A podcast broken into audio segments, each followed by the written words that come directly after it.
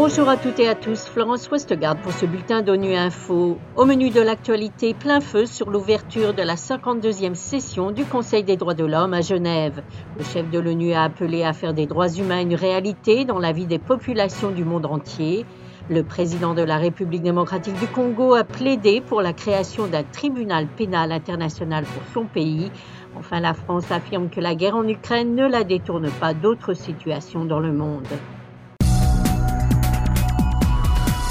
À l'ouverture de la 52e session du Conseil des droits de l'homme à Genève aujourd'hui, le secrétaire général de l'ONU, Antonio Guterres, a dénoncé le recul observé dans la progression des droits humains dans le monde. Il a appelé à ne pas céder à la complaisance et à lutter contre les violations des droits humains, y compris celles commises par le secteur privé dans le domaine du climat.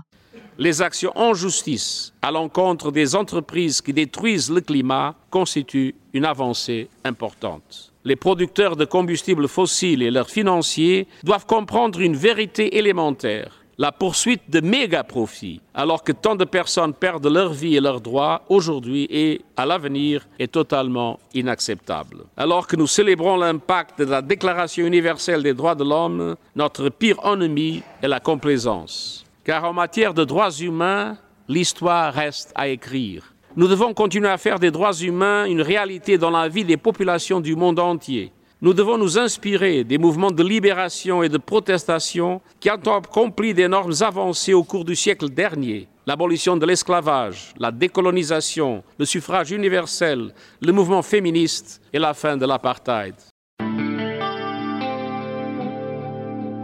Félix Tshisekedi, président de la République démocratique du Congo, figurait parmi les intervenants à l'ouverture de la session du Conseil des droits de l'homme des Nations Unies.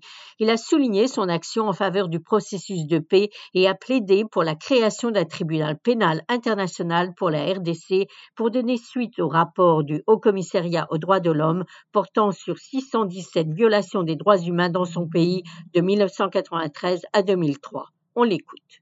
Dans le cadre du processus de paix de Nairobi initié par la communauté d'Afrique de l'Est et de la mise en œuvre du programme de démobilisation, désarmement, relèvement communautaire et stabilisation, j'ai entrepris des consultations avec les groupes armés en vue de leur réintégration dans la vie nationale. Ces consultations sont à leur phase 3 et incluent déjà 56 groupes. Le M23, soutenu par le Rwanda, et le CODECO, se sont exclus de ce processus de paix en prenant les armes contre la République démocratique du Congo dont ils se réclament pourtant la citoyenneté. S'agissant des poursuites pour crimes imprescriptibles, mon gouvernement continue à plaider pour la création d'un tribunal pénal international pour la République démocratique du Congo afin d'élucider les 617 incidents documentés dans le rapport mapping du Haut Commissariat des Nations Unies aux droits de l'homme.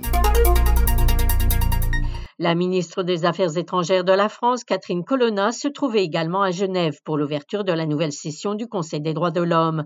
Lors d'un point de presse, elle a noté que la guerre en Ukraine allait être un sujet important de cette session, un an après l'invasion de grande ampleur de ce pays par la Russie.